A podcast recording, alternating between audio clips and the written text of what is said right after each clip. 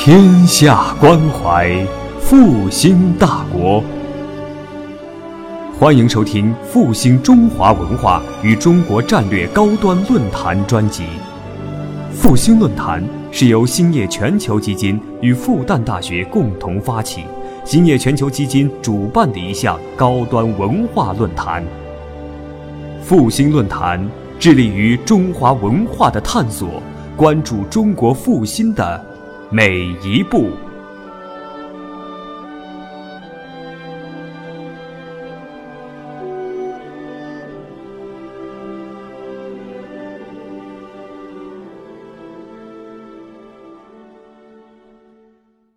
那么非常高兴，呃，占用了大家这个下午的休息时间啊。那么言归正传，那么今天呢，嗯、我看大家来的都是比较懂戏、喜欢戏的，呃，那么我们京剧的这种发展史，我们就略过，我就不讲了，好吧？因为可能大家知道的不见得比我少。嗯，那么我呢，现在呢就想说一说我演出的这个体会。那么在里边呢，可能会有一些个呃演唱和表演上的一些个方和窍门儿。那么这样呢，我相信呃大家可能会更感兴趣。那么也可能在日常的呃练习呀、或者是演出啊、演唱当中呢，会用得到。那我想，我想，我想这个是更直接一些，对吧？呃，那么我想，呃，接下来呢，想聊聊什么呢？呃，怎么样欣赏我们的传统京剧？用现代人的眼光怎么去欣赏？作为演员，怎么样塑造我们所扮演的角色？怎么能让老观众和新观众都能接受它？呃，前几年啊，大家可能都知道，这个一提到京剧，一些个年轻的朋友们，他们哎呀，京剧太慢了，咿了呀了，一唱唱了半天，我我一个字也没听懂。这个呢，实际上不怨他们。第一，他们没接触过，接触的非常少。这里边有历史造成的原因。我们老一代的这个老艺术家们，是吧？在解放前，成名成腕儿，包括马连良、梅兰芳等等，周信芳等等这些个名家，在那个时期，他们已经红极一时。但是那一代人看的是，包括演员和观众，他们都是那一代的。下一代，也就是说解放以后，我们老戏不准唱，只能拍样板戏。那个八个样板戏，五现在五六十岁的这些个老的戏迷观众，可能八样板戏倒背如流。为什么？那是强制性，没别的可看，你只能看这个，别的没有。那么这样呢，等这批人，这些个演员，他很少有这个学习老戏、传统戏的基础。文革之后，很多传统戏也没学过，也没看过，现代戏他们也没见过，是断档了。演员的层面也是这样，老一辈艺术家去世的，不管他怎么去世的，他是不在了。新的年轻的一代的艺术家，他有传承很多的老先生留下的宝贵的东西，他是样板戏打的基础。那么再接下来的演员跟观众就更更可悲了。老的也没见过，新的没见过，所以就断档了一代人。那么我们京剧从观众从演员也是断档了一代人。这一代人，我们现在国家比较重视，再往回找，那京剧走进校园，中小学，是吧？我们国家现在呃前几天呃又又获得了就是呃获悉，那么国务院发布条这个传承传统文化的这么一个精神，呃，那么这样的话，对我们京剧演员、京剧市场、京剧观众是一个利好利好的消息，跟股票正好相反。是吧？股票现在很惨，但是传统艺术呃得得到了看到了春天的到来。那么随着我们时间的流失，随着时代的不断进步，那么我们现在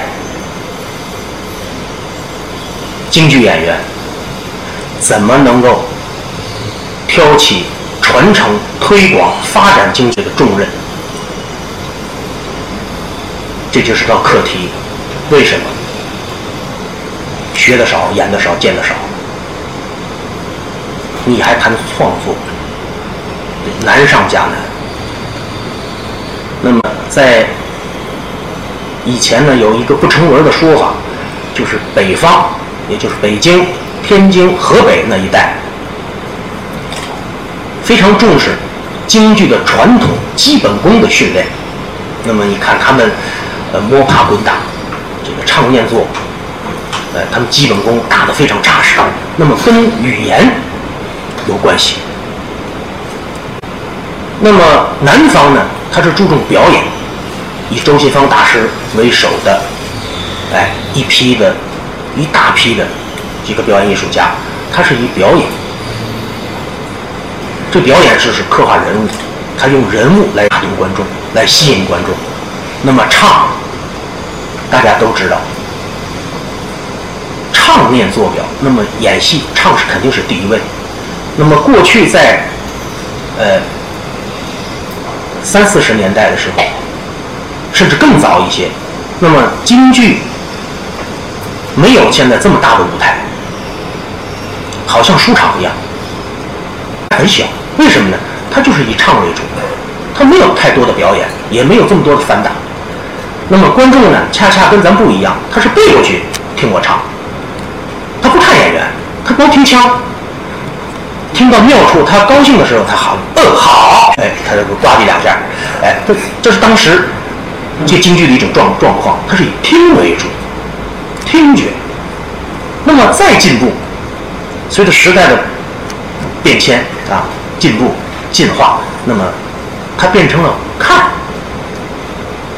看顾名思义，他把座儿一定跟现在一样，要扭过来了，要看着我。看戏。哎，对，要看戏。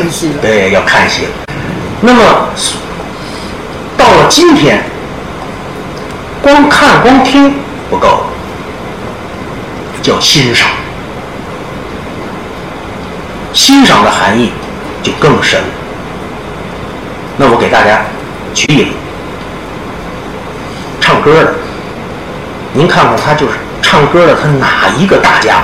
他从来不会说自己是表演艺术家，他是歌唱家。为什么？他是以唱为主体。京剧不同了，综合艺术，唱念做表舞，缺一不可。所以京剧。还有其他的舞台剧种，他都能称为表演艺术家，或者是表演艺术。表演艺术就顾名思义了，光唱是不行的，光念您是话剧，光唱您是歌剧，光身上那是杂技。所以京剧想出人才。相当之难。过去的十年寒窗，那么我们十五年、二年可以吧？我可以出一个科学家，我专心的学习研究。那么，想出一个杰出的艺术家、演员，好的演员，太难了。为什么？他有先天的问题。你说我唱戏、演戏没嗓子，你怎么唱？这嗓子是老天爷给的，这跟基因呢都有关系。是吧？你说我唱戏的，我上去，这个，这个唱这这就就不可能。你说我演戏，我不会表演，这你不具备京剧演员的基本条件都不具备。所以天时地利人和你都具备了，嗓子也好，身上也好，也会表演。按我们当前比较现实的一句话，你还得领导才得喜欢你才行，得机会，没有机会是万万不行。这个机会给任何一个人都是反正面，有利有弊。为什么这么说？机会是给有准备的人预备的。中央电视台直播，我们刚才那个大家看的前面那那一点点，那是中央电在十一年前我主演的《黑旋风李逵》，那是现场直播。现场直播大家都知道，哦，一演出全国的观众都在看，乃至海外。这是个扬名的时候，是吧？哎，扩大宣传、打知名度的时候，非常好。既是好事也是个坏事，为什么？你演不好就是反宣传，砸锅了，砸锅，大伙儿也都认识你了。嘿，这个人叫安平，嘿，演的真不咋地，是吧？这就是反反宣传。那么所有的这种直播、电视、媒体，我们是离不开的。但是你没有好的条件和准备。可能就起到了反作用。那么到今天，我们京剧演员刚才说到，这个观众是欣赏，我们是表演。以前还有一句比较流行的话：“演戏的是疯子，看戏的是傻子。”现在可不是这样。现在不是这样，你可别拿观众当傻子，你要拿观众当傻，你就是傻子。为什么？现在我们的观众的欣赏水平跟以前不一样。也许在我们的剧场里头，这个演员的条件、嗓子条件好，或者是武功条件好，呃，大伙儿就呃一一有高腔上，呃，好好一叫好啊，掌声啊下来之后，他就想了。哎，这个腔儿唱高腔合适吗？他这人不要要病入膏肓要死了吗？他哪那么大气力？哎，很多观众，他也许回家之后，他看完戏之后，当时的兴奋度过了，他会反思，他会思考，哎，好像这不太符合情理。那么我就做做个比喻，比如说我们。大家都知道传统京剧红三段、红杨洞，是吧？他们的唱腔腔腔里边，红三段大家都知道没有一句高腔，这是老先生们设计的传统骨子传统老戏。他为什么这一段这么多的唱腔，为什么不设计嘎调呢？不不设计高腔呢？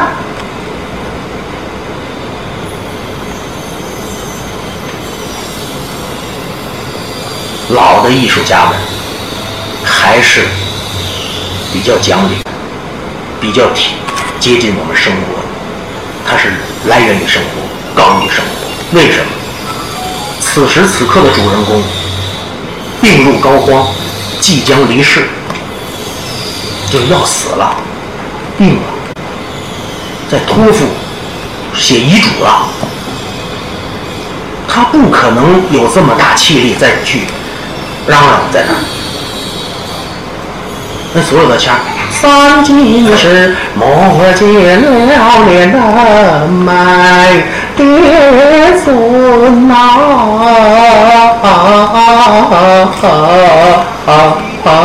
别哇！观众为什么？他把此时此刻的主人公的内心唱出来了。不久将离世。说他这种心情又又想嘱咐嘱咐这个在世的人们，是吧？他是他是这么一种心情，他不可能交枪啊，这这这又不对了，这这整个情感就不对了。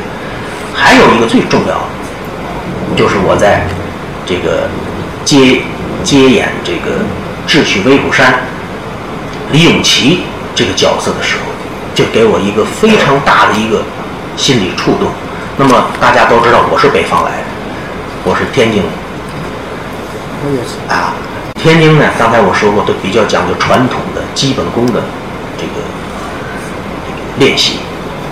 那么到了上海之后，上海的水土，上海的观众，给我很多营养。这个营养就是让我知道南北可以结合，基本功的扎实不代表你会演戏。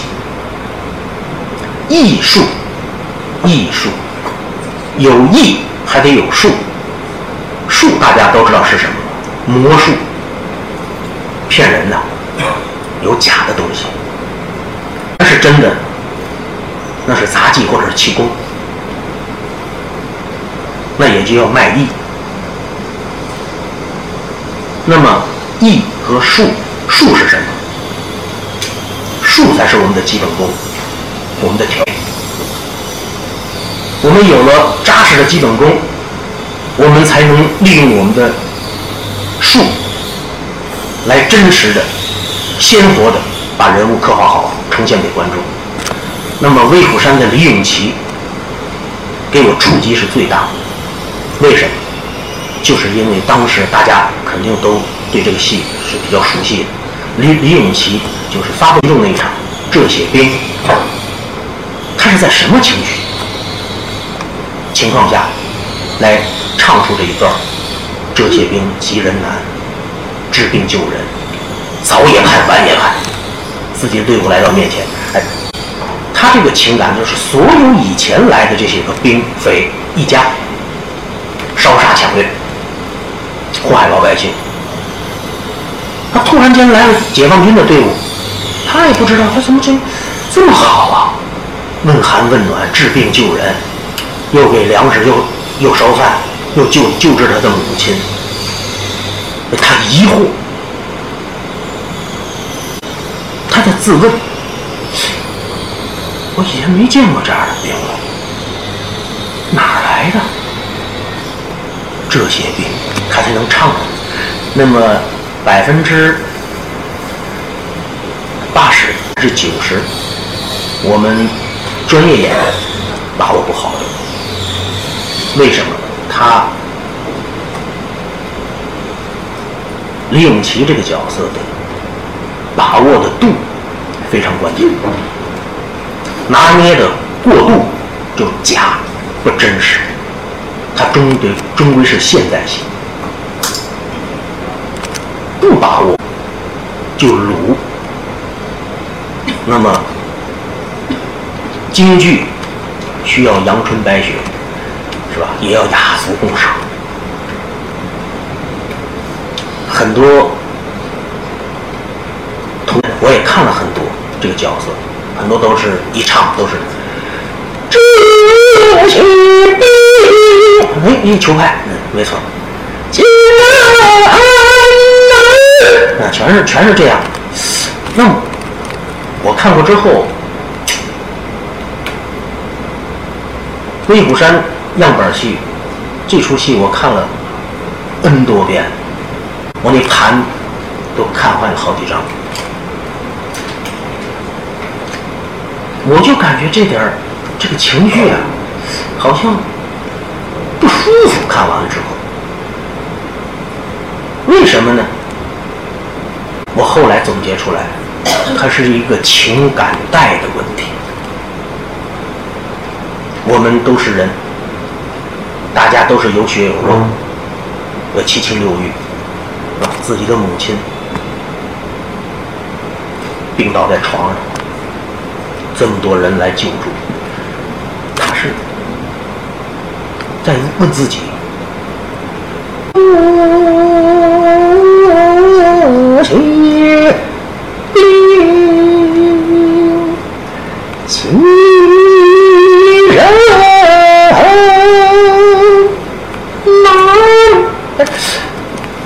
我感觉他自己在扪心自问，在犹豫不决当中，可能对这个人物的定位会更准确。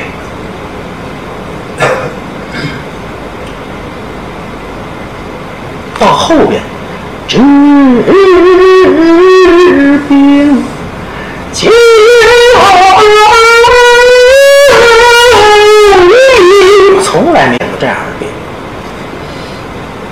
那么每次我后来演出，演过十几场、二十几场之后，我终于感受到观众跟演员从情感上的一种连接带。我每唱到这句的时候，又嘘寒又温暖，可敬可亲。哎，那观众他很自然的，他不是那种起哄式的，他会跟着一块儿好。那么他才有后边早野盼一听这个参谋长跟他唱完之后，扫平威虎山，我们是革命的队伍，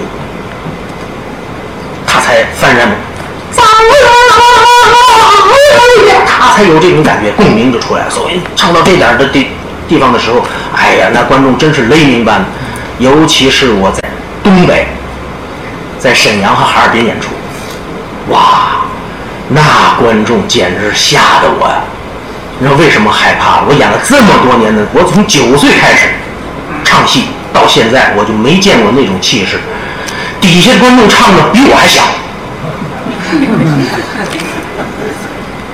扫野看完也看，他跟着你一块唱，一块拍着打，一块唱，那是巴掌声音，连共鸣声音，哦呦，那真是台上台下一起唱。他们差点没把我带沟里去。为什么？他有的人没板，有的人他他他他他是他懒，他就没有板。我听不见金主的声音了，我光听见他们的声音了。哎，所以说就是说，这些个观众啊，他对这种深入人心呢，听的以前比较多的戏啊，他是有感情，这是第一。第二，他看进去了，他投入了。那么这些个观众非常可爱，为什么说他们可爱？我们散了戏之后啊，观众都不走，谢幕十二次，结果我们院长临时决定说：“这样吧，咱跟大家现场做一交流，把我们的话筒都给观众，谁有问题可以当场提，我们演员坐在台回答。”那么。有的演员，有的这个观众非常厉害，呃，就问了，他说：“安老师，呃，您的戏我非常喜欢。那么我今天呢，我想问您一个问题。哎，我说您说，这个您在念词当中，为什么念的是被军阀杀害？我看样板戏，看。”光盘的时候是被蒋介石杀害，您为什么把这句给改了？当时他这一问呢，我还真一愣。当时我跟我们尚长荣先生还有很多的这些个编剧，我们商量过，因为这种样板戏啊不好乱动。那么当时研究的就是说，我们国家在搞统战。不要这么明确的指名道姓。那么军阀呢？它这个概括就大，是吧？也是，也许是国民党，也许是这这个这个党那个党，就就就不好说，对吧？那么作为一种统战的需要，哎，我当场就是这么回答的。哎呦，那观众哇，有一个掌声。为什么呢？我认为这观众啊是非常包容的，他能理解，是吧？我们不可能当着。呃，去去到美国去访问去，我们我们唱那个《趁夜晚》，是不是？像潘美丽一扫光，这这这一唱等于在现场就骂人家，是不是？那么这个不管是家庭还是国际，那么都是是这个事事都是分久必合，合久必分，都是一定的规律。那么我们这个。演员那么就要根据时代的步伐，我们充分了解剧本、剧情、句意。这个句意非常关键，就是每一句你的唱词儿、你的念词儿是什么意思，是什么内涵，你都要用你的唱腔、用你的表演、用你的形体，准确无误的传达给观众。那么观众看，他就会根据你的心理状态。跟你一起哭，一起笑。我再举个小例子，《铡美案》这出戏，大家也是家喻户晓。这个《铡美案》，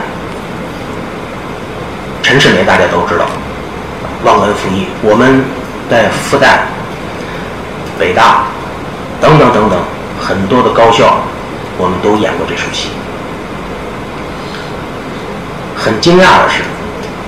我们在演剧本的这个《铡美案》，又叫《秦香莲》当中，我们给大学生演出，演完之后也是跟他们有互动、有交流。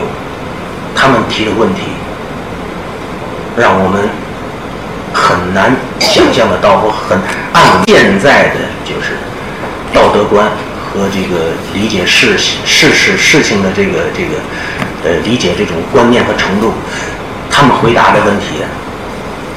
让我们张口结舌，无法回答。为什么？有一个大学生就就说了：“安老师，我认为秦香莲不值得可怜。”嗯，所有台上的连陈少云老师都一愣，他他下面要说什么呀？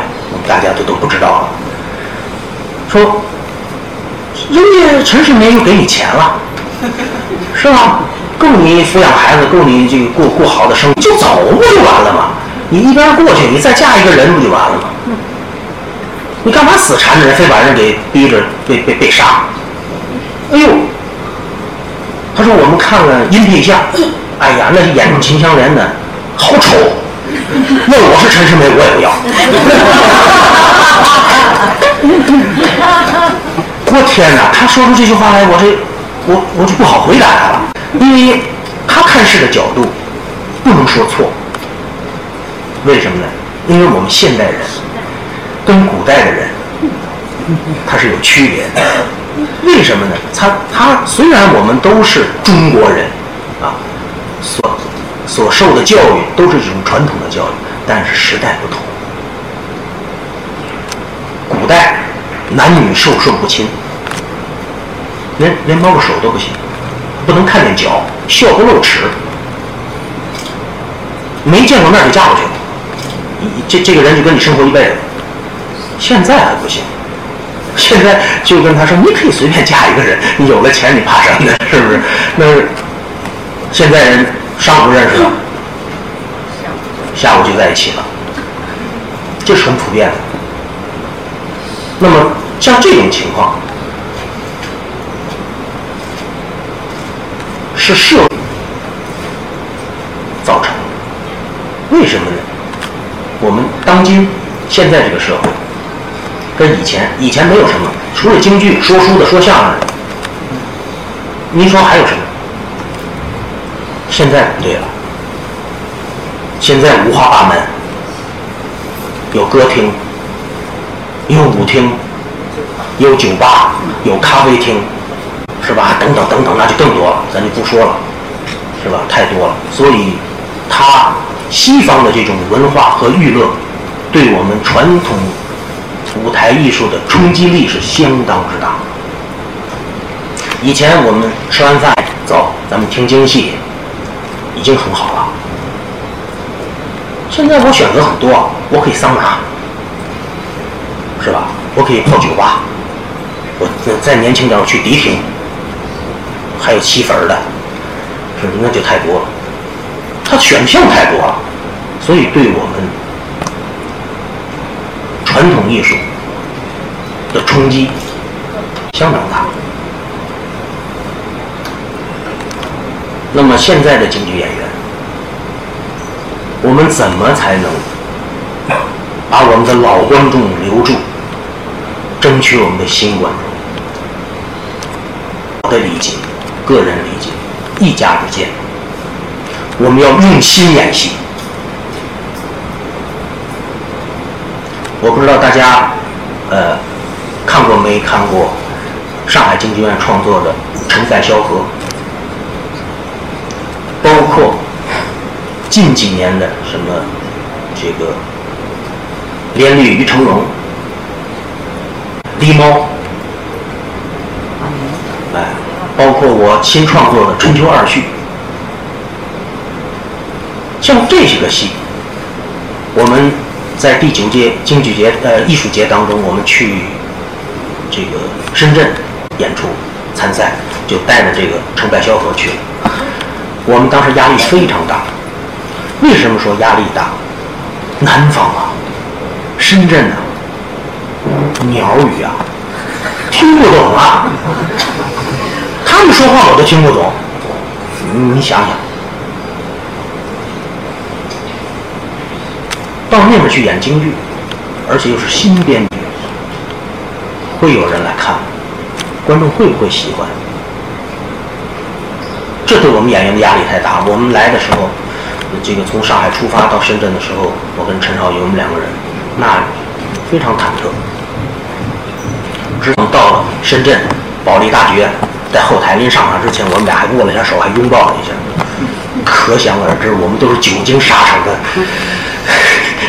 在在这种时候，我们我们这个心情啊啊，就是是非常的忐忑。那么，让我们意外的是，随着整场的演出，此起彼伏的掌声，高潮的人气，到了散戏，观众久久不离场，全体起立。十几分钟，本来这个戏内定是没不会拿奖。的，因为上海有两出，一个昆曲，一个京剧，就因为演出的成功，他们的组委会看到现场的观众这种热烈的情绪，使他们始料不及，所以这出戏。获得了大。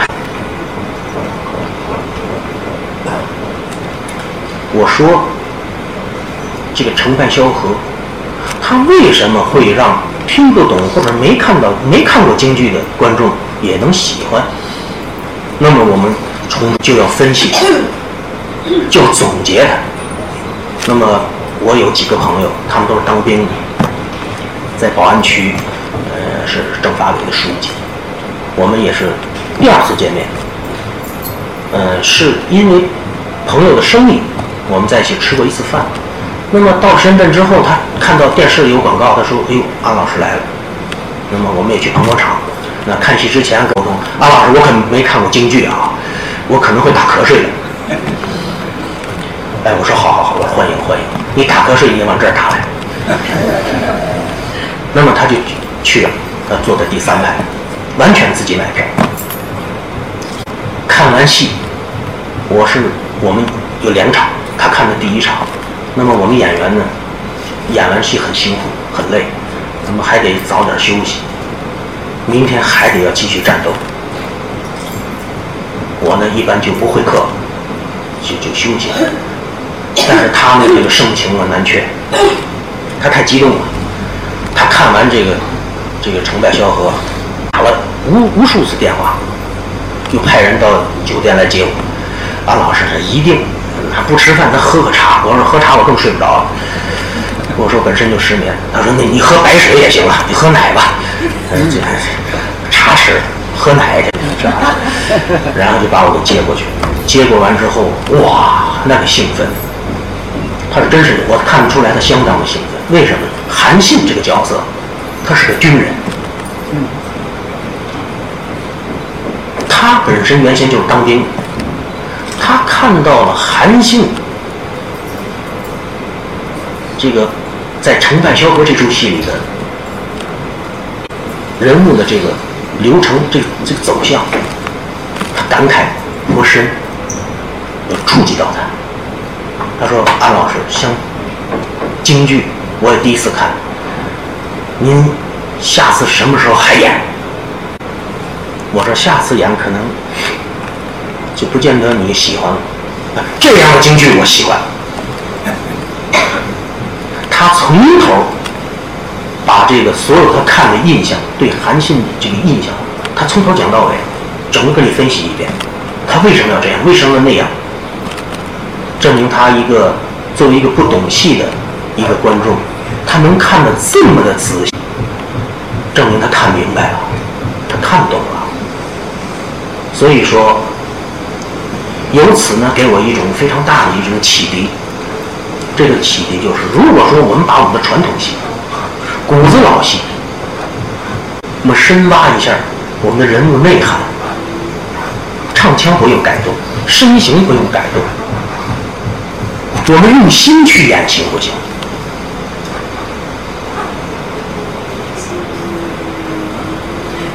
传统戏，说到诈骗案，那么。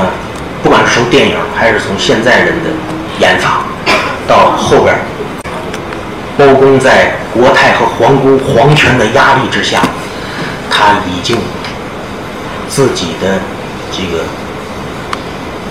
对自己处事的原则已经有松动，他拿出自己的俸银三两，他要交给秦香莲，他的词意就是你拿这个钱呐回家吧。教育孩子好好念书，千万读书啊，别当官做官跟他爸爸一样。这几句台词的含义相当之深，也应该说是此剧的一个重中之重的几句台词。那么以前呢，对他的处理呢，我认为就是。不够。就是把孩子的秦香莲孩子扶到自己身边，扶着脑袋，小孩看包公，这是文银三百两，这是文银三百两，拿回家去多饥寒，教子难学八十。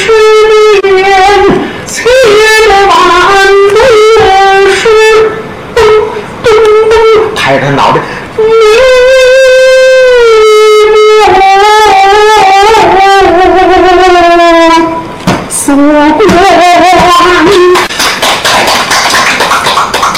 我想，如果要是这么处理的，我相信对包公这个人物的内心活动是相当有帮助的。那么以前呢，老的是怎么唱的？教子能学八十年，千万读书我就过去了。这个字一点都没错，也没改过半个字。但为什么它相差的这么大？我每唱到这这个这个剧情啊，唱到这几句台词的时候，这观众啊，就是他就是发自内心的，哇！这很多我前几排的观众。拿出这个手绢来展泪，为什么？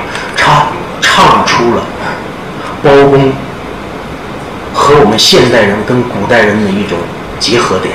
为什么？情，家家户户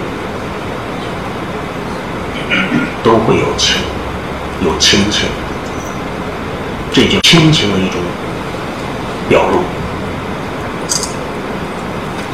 包公。他是一个受世人顶礼膜拜的一个正义的化身，但是千万不要把他演成神，油盐不进，他还是人，有人他就要有情。我们把包公演成神。就不可信了。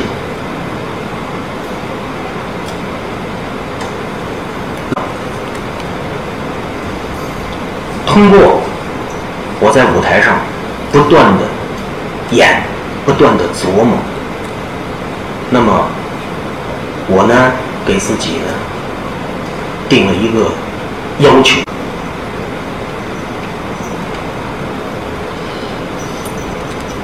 只演人物，不演自己，也是我们所有艺人的一个最高的追求。我们要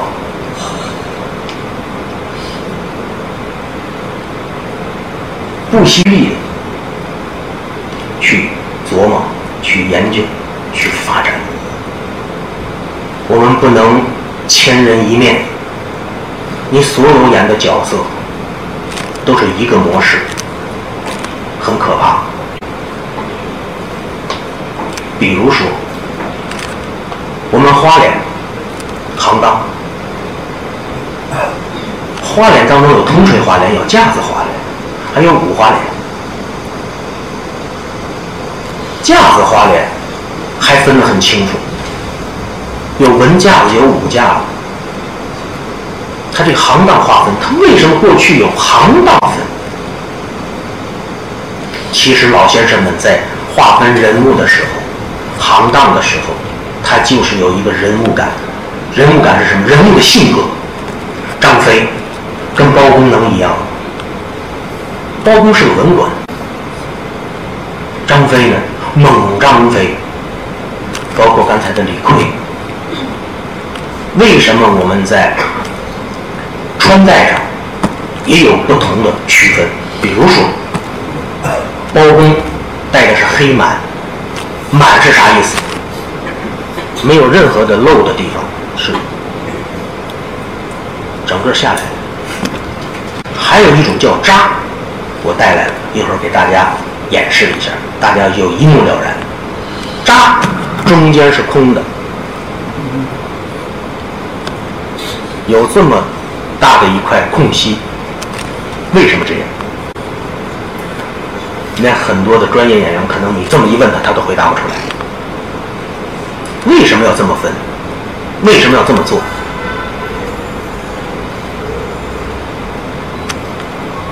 口无遮拦。口无遮拦的意思是什么？是这人的性格比较粗鲁，或者是比较残暴、比较奸诈。他才带扎，带满，他属于文人，有文化的人，所以京剧是一门非非常深奥的艺术，这里边的讲究相当之多。那么有的人呢还说，哎呀，这个京剧花脸呐，太鲁莽。我说您看的肯定是窦尔敦，要不就是张飞，要不就是李逵，你绝对看的不是包公。为什么？因为花脸本身就是男人中的男人，刚中之刚。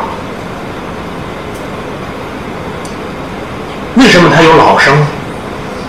有了老老生就是男人，是吧？他就都把它变成老生不就？不对的，我们当今社会跟古代的人是一样的。当今的人为什么？我们有脾气暴躁的，有非常温和的，他是不一样的，人的性格是不一样的。为什么把他演成都一样的呢？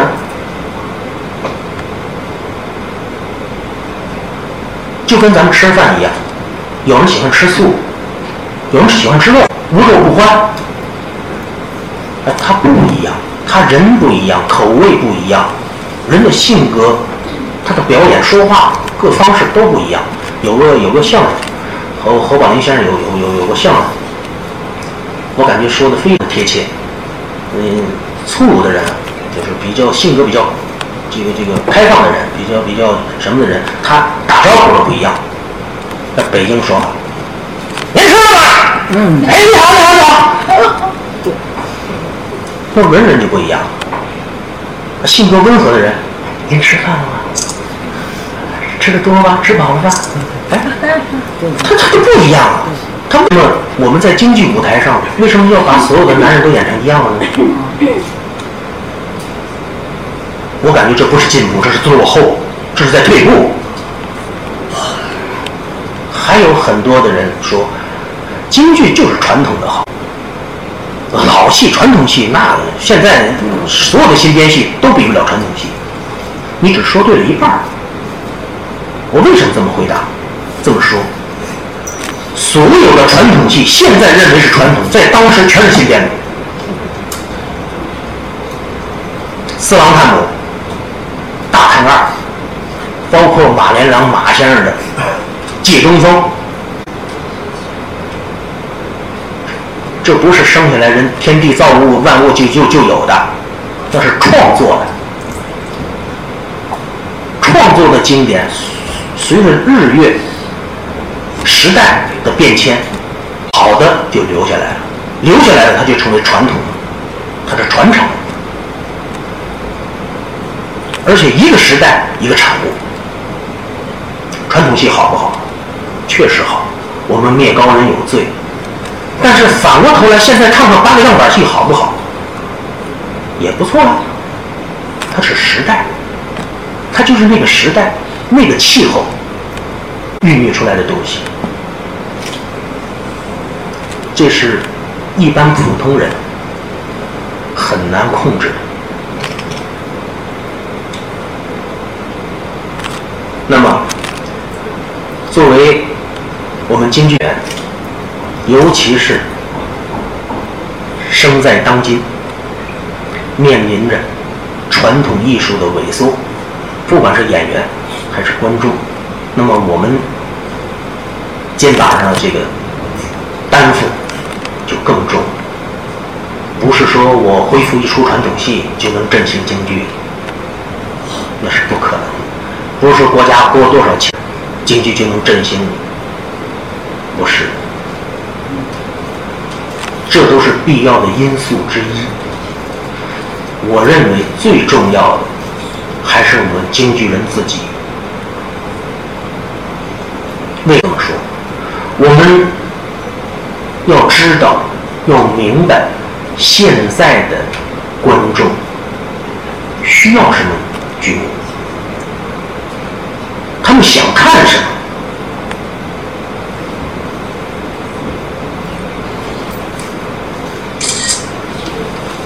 传统戏，我们很多我们以前的老艺术家们前辈，他们不识谱。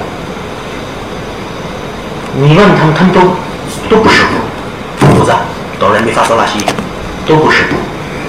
为什么他就能创作出这么这么优美、这么好听的唱段呢？过去也没有编剧，也没有作曲，全是演员自己。野猪林、李少春李先生自编自导自演，流传至今。哪个说这戏不好？不是经典？没有导演，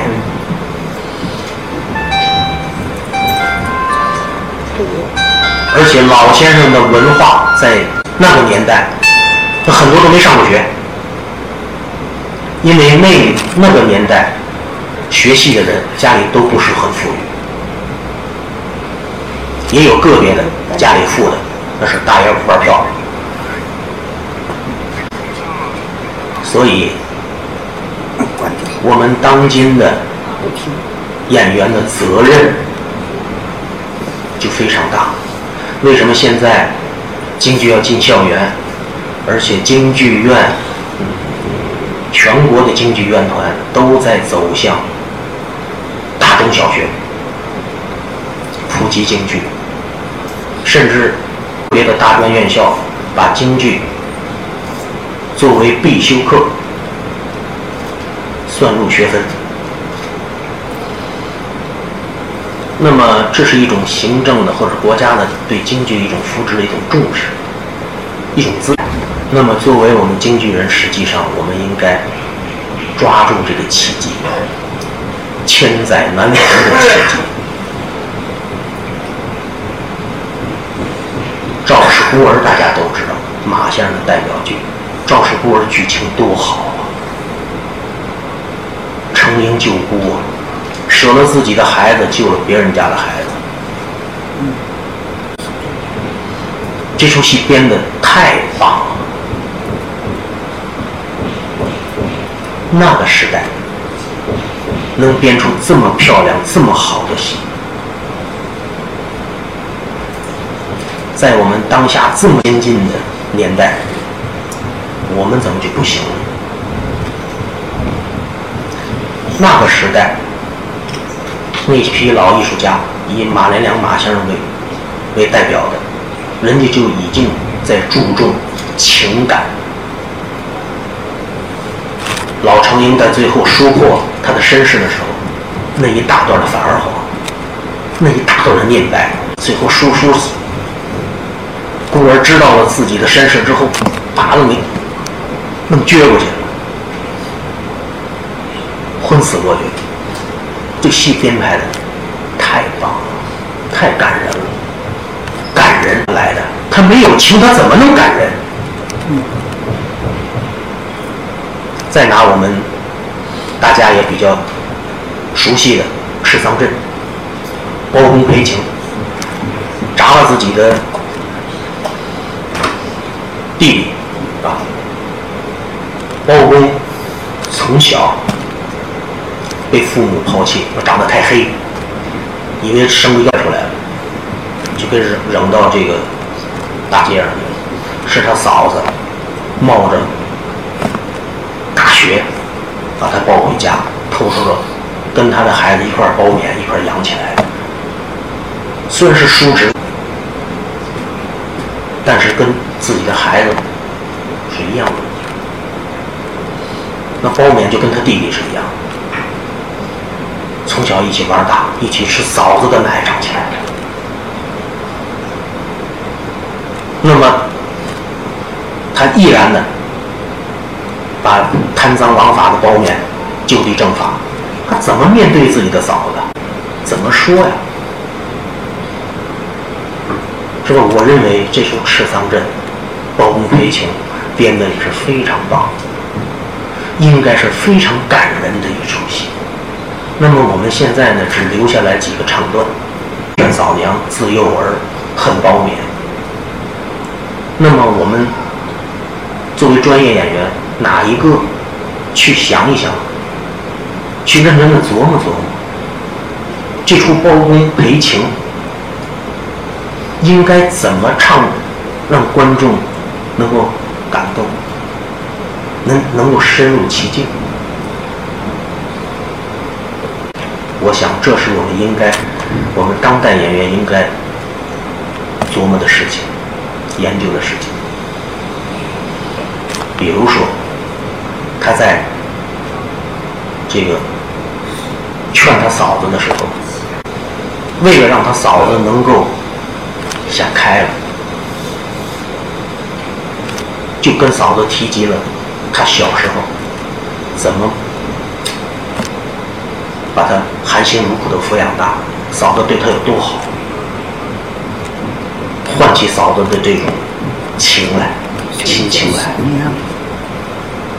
那么我们现在把这出戏演的都家喻户晓了，呃，演员也都已经麻木了，就为了这几段唱而唱，为了几段念而念，这出戏那就演的非常水。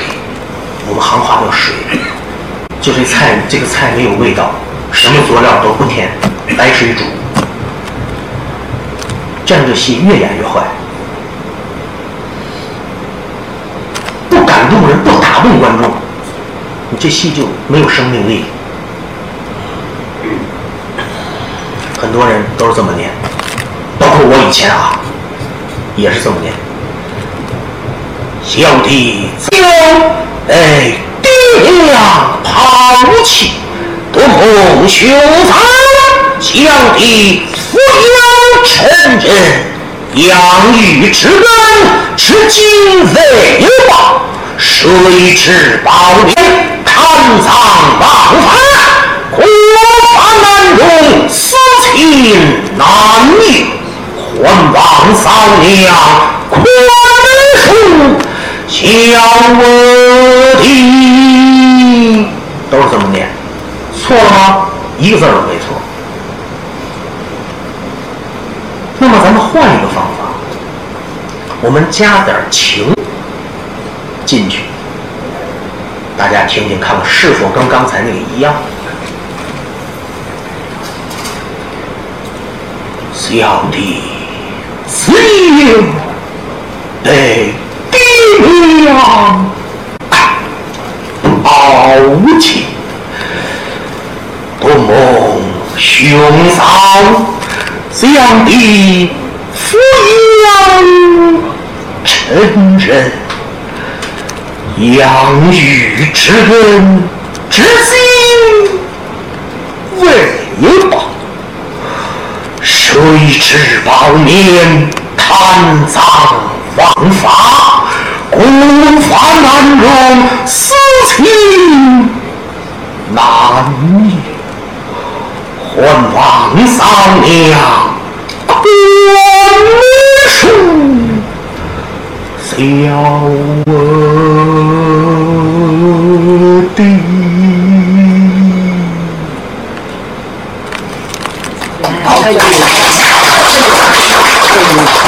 那么我相信你再配上我们的乐队，烘托他这种情感，那么我相信观众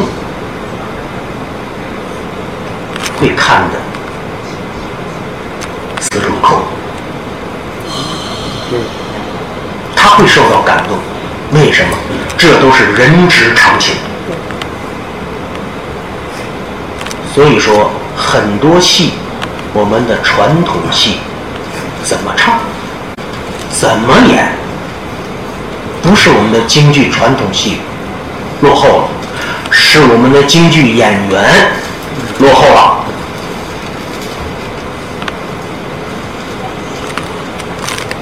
说到我们的京剧演员，一个是我们的体制。需要改革。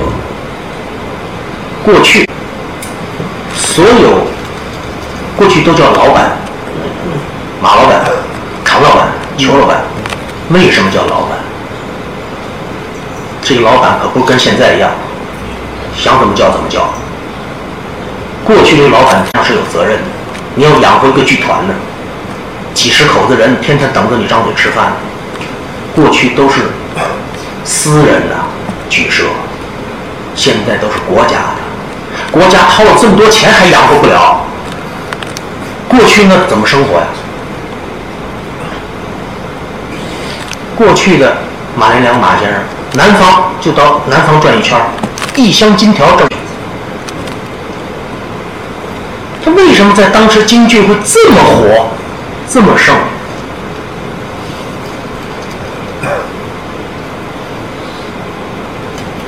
还有一个人的素质，虽然我们在进步，但是我认为我们的人现在素质在下降。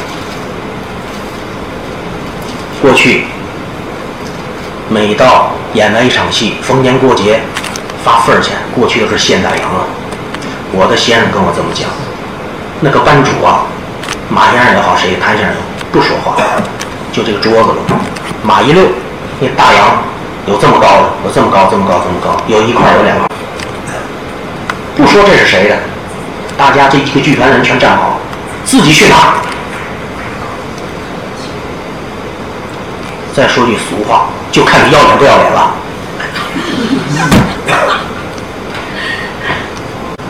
过去的人他还有起码的一种自尊，哎呦，这个我不是拿这个钱的，我是拿哪个钱对号入座，他自己他知道自己吃几碗干饭。我们现在肯定不见得了，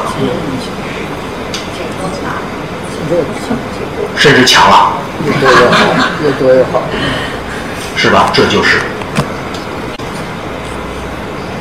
我说的这个素质。这个素质呢，实际上不单单是京剧演员里边的，它是一个全民的素质。实际上，我们国家。是是吧？孔子、老子等等等这些个儒家是吧？其实仁智、仁义礼智信，那是我们中国的发明的代表，现在都被国外学走了，中国保留的太少了，所以我们国家现在提倡，包括孝道。那么我们京剧很大一部分戏就是忠孝节义。为什么现在我们的国家把京剧又拎回来这个高度，拎到了这个高度？他知道京剧讲的都是忠孝节义，对全民素质是有提高的。包括我们刚才说的赵氏孤儿，现在很少会出现这种这种大义之人了。说没有，这不是绝对的。但是在那个时代，成英也不是遍地都是，这我也相信，是吧？如果是这样的话，我们我们中国在抗日的时候就不会出那么多汉奸，是不是？所以。我认为，其实上我们京剧啊，讲的是礼、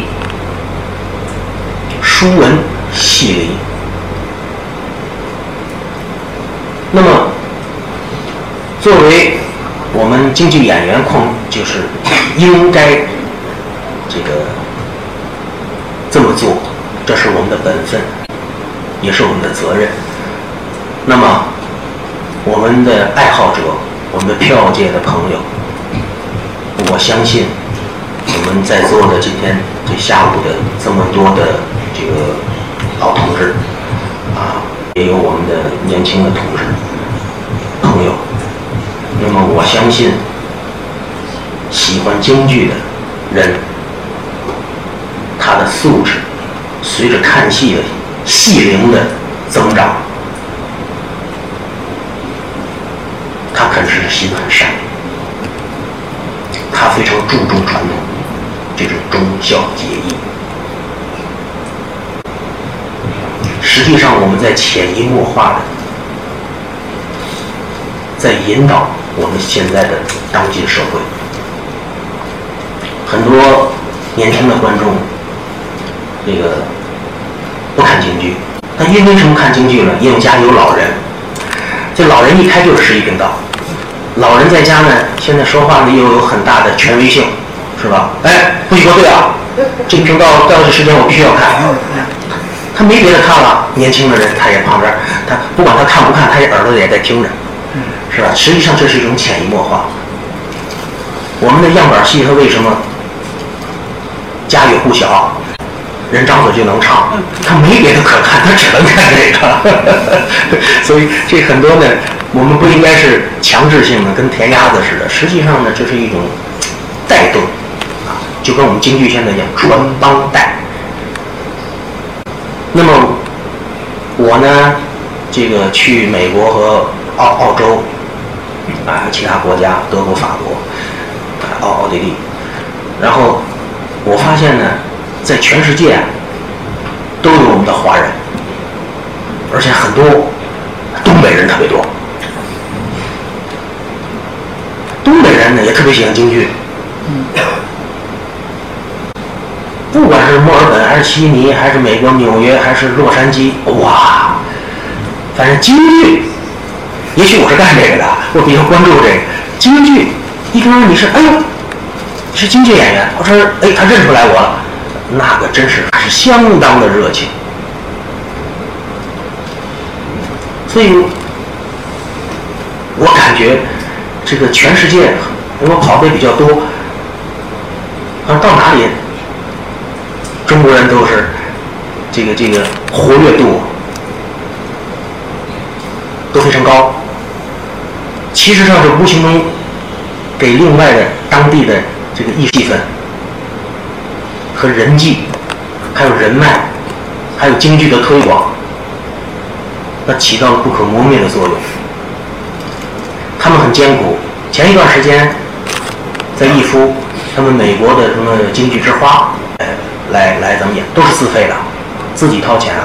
人都有工作，有教师，有行政管理，他们会掏自己掏钱，又路费，又租场场地，又又请京剧院的人给他配，那要花很多钱。哎，他们就做，你不管演的好坏，他演起来就非常高兴，非常开心。我认为，实际上这个这种动力，又说是魔力，是吧？呃，包括我们今天在座来的这些个朋友们，你们你说家里都有孩子啊，有老公，呃，都有爱人，是吧？有老人，有小孩儿，其实你们牺牲了一下午的时间听我在这白话。谢谢谢谢谢谢。那么，所以说呢，我我非常感谢大家。那么，嗯，也非常感谢我们这个这个这个书局啊，给我们搭建的这个平台，我们能近距离的交流，哎，我们可以畅谈艺术的呃艺术。那么，大家呢有什么这个想问的，呃，想说的，我想呢，今天呢。不只是一个讲座，我认我认为是一个互动。我也很想知道大家现在你们对京剧的看法，对京剧的未来有什么期待？这样的话，我们知道我们京剧演员以后要走的路和方向。嗯，现在很多戏呢，新编的创作的戏呢是劳民伤财的，有很多是长官意识。这个京剧演员，很多京剧演员是无奈，不行，你想拍的戏不支持，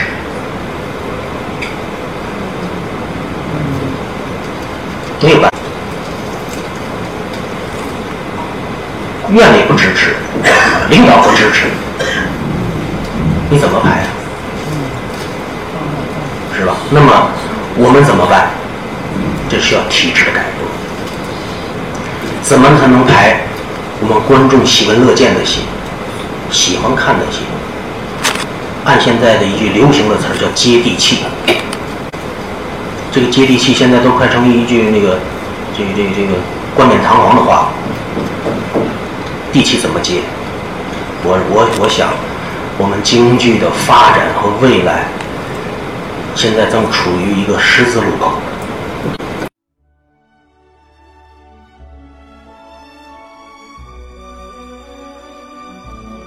感谢聆听本期复兴论坛。本论坛由复旦大学儒学文化研究中心提供学术支持。欢迎您关注复兴论坛的微信、新浪微博及豆瓣小站，复兴论坛主页三 w 点复兴 Chinese 点 cn，我们将向您推送更全面的资讯及更优质的论坛。